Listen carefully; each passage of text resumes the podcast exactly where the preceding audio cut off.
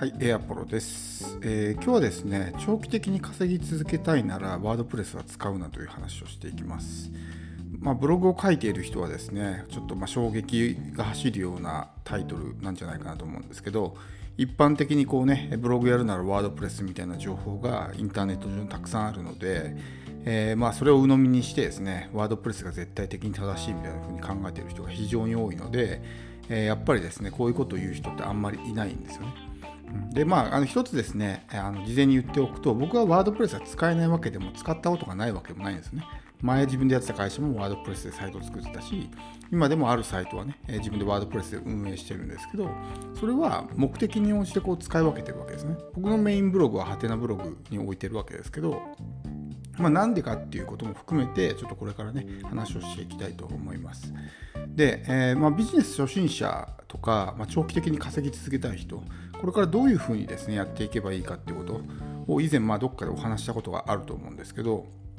こうよりパーソナルな付き合いをしていった方がいいってことなんですよね。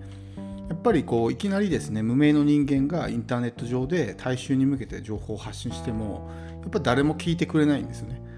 成功者とかそういう人たちが発信すればですね、むしろその聴衆というか大衆の方から集まってきてくれるわけですよ。有名な人だから是非話を聞かせてもらいたいとかね。自分にもそのノウハウを伝授してほしいとか。でその人が情報を発信したことはもう何、えー、て言うんですか何も考えずに思考停止して完全的にこう信じてしまうみたいな。だからこそ信者みたいな人がいっぱいできてしまうわけですけどそういう状態になるわけですよ。でもそれってこうある程度有名とか実績があるとかそういう人だからこそできることであって無名の一般人何のネームバリューもない、えー、初心者とかねそういう人が同じことをやっても仮に同じことを言っても誰も話を聞いてくれないわけですよ。だからもうより一つ一つですねこう接近戦を挑んでパーソナルな付き合いをしていくってことがすごく重要なんですよね。で一度できたこの信頼関係というか人間関係っていうのはなかなか崩れないんですよ。すごく例えばこうインターネット上で意気投合して何て言うんですか本当にもう友達みたいな状態になった人ってライバルに浮気することってないと思うんですよね。わかります？すごく深い関係になったら仮に自分と同じような商品を売っているライバルがいたとしてももう好きだからっていう理由で自分を選んでくれたりするわけですよ。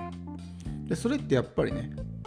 ある意味ライバルにはできないこう差別化というか一つの武器だと思うんですよ。でワードプレスでその状態を作り出すっていうのはすごく難しいんですよね。ワードプレスっていうのは基本的にこう一方通行だから情報がそのエンゲージメントを深めるってことできないじゃないですか。まあいろいろなねこうサイトを見たことがある人は分かると思うんですけどあのワードプレスのサイトとかブログにコメントがついてることってほぼないじゃない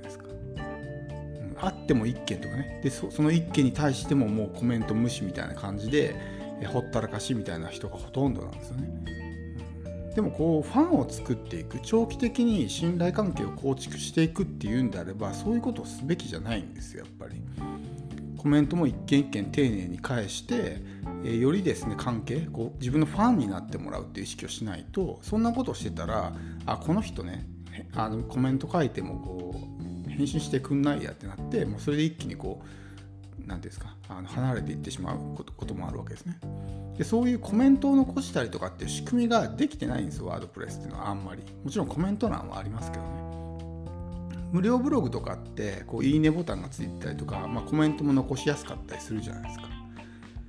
で、えー、やっぱりそういうですねエンゲージメントっていうのがすごく大事なんですよね、うん、YouTube とかもいいねボタンあるじゃないですか。まあ SNS もそうですけど、なんであんなもんがついてるのかっていうと、そこで交流をするためですよね。何かそういうちょっとボタンを1個押すだけでもアクションを起こすってことになるじゃないですか。で、それが一つの交流になるわけですよ。エンゲージメントを深めるってことですね。だって別に何もないんだったらわざわざそんなボタンなんか押さなくていい、押さないじゃないですか。押さないし、押す必要がないもんだから別になくてもいいと思うんですあれって。でもああいうものを1個あることによってそこで何て言うんですか一種の交流みたいなものが生まれるわけですよ。でそういう仕組みができてるわけですね。あの YouTube とか SNS っていうのは。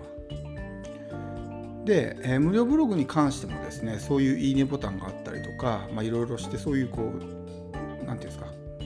個人的な交流みたいなことが結構できるんですよ。だから例えばこう何かねどっかのブログ上で、情報発信をして誰かが自分のところにこういいねをつけてくれたりするじゃないですか。そうするとこう自分がねいいねをつけて、まあ、そこで交流が始まってコメント残したりとか。そうするとより深い関係になってこう何て言うんですかあのファンになってくれたりとかね継続的に読み続けてくれたりとかすると思うんですけどそういう仕組みができてないんですよねワードプレスは。基本的に情報が一方通行だから。で、え、やっぱりそういう状態だと、うん、長期的にですねいい関係を築くって難しいと思うんですよねワードプレスがいいって言ってる人はこうサイトアフィリエイトをベースに考えてる人じゃないかなと僕は思うんですよ。無料ブログはアフィリエイトすると消されるからとかねいう理由も考えてるしこう何ていうんですか検索エンジンからやってくるアクセスでマネタイズしたいからみたいな感じで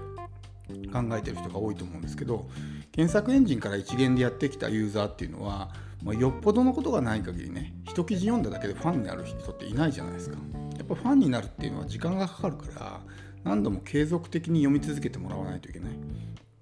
わけですよ。で無料ブログっていうのはそういう仕組みができてるんですね。継続的に読者登録があったりとか継続的に読み続けてくれたり E メールで通知がいったりとか。まあ、同じブログ使ってる人だったらね、ダッシュボードに新着通知がいったりとか、まあ、いろいろこう継続的に読み続けてくれるような仕組みができてるわけですよ。でも、ワードプレスはそういうものはできてないと。だから仮にユーザーが一時的にやってきて、そこで何かを買って、まあ、お金が発生したとしても、その後もう二度と戻ってこないみたいなことがあるわけですね。だから長期的に稼ぎ続けることはできないというわけなんですよ。で、やっぱりですね、そういう状態だと簡単にライバルに浮気されてしまうんですよね。だって他に同じようなことを言ってる人はいっぱいいるわけだしその人である必然性ってないじゃないですか。でも仮に自分がユーザーの立場になった時に誰かの、ね、ブログとかにコメントを残してその人がコメント返してくれたりとかそういう何ていうんですか交流があったら嬉しいじゃないですか。で嬉しいからこの人のことをねもっとこう知りたいと思ってさらに読むようになる。でそれでまた何か自分がしたコメントに対してリアクション返してくれたら嬉しいからまたね、えー、来てくれるみたいな感じになると思うんですよ。そういう状態を作り出していくとやっぱりパーソナルな関係ができてよりですね自分のファンが増えていくでファンが増えるとそのファンっていうのはまあ自分の話も聞いてくれるし商品も買ってくれるし長期的にこう、まあ、いい関係で居続けることができるわけですよ。例えば海外のあのまあ、トップのですね人たち。ブライアン・ディーンとか、まあ、彼のですねサイトを見てもらうと分かると思うんですけどか、まあ、彼はワードプレスを使ってるんですね。でもコメントがすごいいっぱいあるんですバーって。でブライアンは本当にねもう世界トップクラスの人じゃないですか。でああいう人でも一件一件ちゃんとコメントに丁寧に返信してるんですよ。で彼自身もそれが一つの戦略だみたいなことを発信してるんですよね。そういうコメントがあったら無視すべきじゃないってことはね言ってるんですよ。でもそういう日本でなんかねマーケティング教えますみたいなこと言ってる人はまあ、コメントもね、えー、無視するしみたいな YouTube でコメントがあっても無視みたいな感じの人が多いじゃないですか。でそれでやっぱりね、えー、それでもこう何て言うんですかついてきてくれる人はいるとは思うんですけど、まあ、非常にもったいないなっていうふうに思うわけですよ。でそういう何て言うんですかねこう数で勝負するパターンの人っていうのはあんまりエンゲージメントが深くならないんですよね。まあ、YouTube の時の話もしましたけど本当にね例えば億単位のお金稼いでる人とかって YouTube でこう発信してる時もチャンネル登録者数ってそんなにいないんですよ、まあ、1000人とか2000人とか。で視聴回数も本当に3桁とか。で数百回とかなんですよ。だから YouTuber としては雑魚ですよね言うたら。でも億単位のお金を稼いでるわけですよ。それはやっぱり少ない人数でもそれだけのマネタイズができているってことなんですね。エンゲージメントが深くて高単価商品も買ってくれるからそんなね、えー、何万人とかいう人たちを相手にしなくても大きいお金を稼げるわけですよ。でそれこそがやっぱりですねこう本質というか、まあ、普遍的にですね、えー成功する成功法則じゃないかなと思うんですよ。一回そういうふうにファンになって継続的に買ってくれたりとか高単価商品を買ってくれる人リピートしてくれる人がいれば新規集客なんかしなくてもその人たちだけで稼げるじゃないですか。でもワードプレスでガバッとね稼いで、えー、もう目先のマネタイズばっかり考えてる人っていうのは継続しないですね。だからこそ多くのアフィリエーターが Google のアップデートで姿を消して廃業してしまうわけですよ。あれでもしファンがいっぱいできてたら別に順位が下がろうがいっぱい人が来てくれるわけじゃないですか。だからこそ、ね、そういうファンを作るってことはめちゃくちゃ大事だしなぜね芸能人がワードプレスを使わないのかってことなんですよね、うん、別にワードプレスで発信してもいいじゃないですか芸能人だって。まあ、その事務所がバックにいるわけだからお金があるんで別にサーバー代とかそんなもんビビたるもんじゃないですか。それでやっぱ使わないっていうのはその辺のエンゲージメントのね問題もあると思うんですよ。そこまで考えてるかどうかは分かんないですけどなんかこうね、えー、ワードプレスで芸能人が情報発信してたらなんかちょっとこう味気ない感じがするじゃないですか。ね、もちろん使い方が難しいっていうのもあるのかもしれないけどもそんな別に記事を投稿するぐらいは楽だと思うんですよカスタマイズはねスタッフに任せるとしても、うん、だからあのそこにねやっぱり本質があるというかファンとの交流っていう意味を含考えるんであればそういう、えー、SNS 機能的なものも含んでいる無料ブログの方が都合がいいわけですよ。ワードプレスよりもね。芸能人がなんかワードプレスで情報発信してたらなんかちょっとこう何、て言うんですかねこう人間味がないというかなんかあれじゃないですか。でもやっぱこうアメブロとかねああいうもので発信することによってそこでやっぱりいろんなこう交流が起こるわけですよ。もちろん芸能人は忙しいからねそんな一件一件返信はしてないと思いますけどでもそこでコメントを残すことによって、えー、一つのですねこうつながりができるわけですね。で認知的不協和とか一貫性の法則っていうのがあって人間っていうのは自分のした行動に対してそれを後から正当化しようとするんですよ。これどういうことかっていうと例えば、えー、ね、こうコンコンって家に誰かがやってきてあなたはこうね、えー、世界で貧しい子どもたちを救いたいと思いますかってね突然言われたとしますよね。でその時に「あはいそうですそう思ってます」って言うじゃないですか。でそういう答えた後に実は、えー、世界の貧しい子どもたちを救うために募金活動をしてましてぜひ募金していただけないでしょうかって言われたら断れないと思うんですよだって最初に自分で、ね、あなたはその世界の貧しい子どもたちを救いたいと思いますかっていうふうに言われた時にイエスっていうふうに答えてるわけだからそれで募金お願いしますって言われてノーとは言いづらいと思うんですね。それ一貫性の法則っていうしその脳と言動の辻褄を合わせるっていう、まあ、この仕組み脳の仕組みが認知的不協和っていうんですね。だからその自分が言った言動に対して後から脳はその正当化しようとするわけですよそのだってそこが噛み合わなかったら矛盾するじゃないですかなんか自分の言ってることとなんかやってることが合わない時っていうのはついつまが合わなくなるので、えー、無理やりこう正当化しようとするわけですね自分の言動とかそういうもの。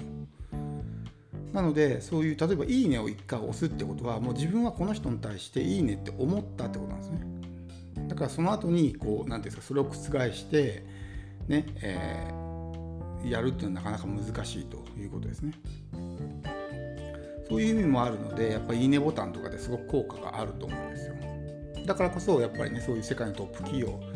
は SNS にいいねボタンとかをつけてるわけだし YouTube もですね同じだと思うんですよ。なので、えー、これからですねやっぱりこうブログとかで情報発信をしていく。ビジネスとして情報発信をしていくのであればそういうエンゲージメントですね。まあ、一人一人との交流を深めれる無料ブログの方がいいんじゃないかなっていうふうに僕は思います。まあ、その方がこう自分のファンが作りやすい。数で勝負してネット上でね、えー、ガバッとやりたいみたいなのはあんまり続かないしねワードプレスをやっても全然検索上位取れない人っていっぱいいるじゃないですかだからワードプレス取ったからやったから必ずしもね検索エンジンからいっぱい来るかって言ったらそういうわけじゃないんですよねその辺も見極めてやらないとやっぱりこうなかなかねうまくいかないと思うんで、まあ、ぜひですねこれから始める人はそういうことも考えた上でどこで情報発信をするのかってことをま決めてほしいと思います。では今日は以上です。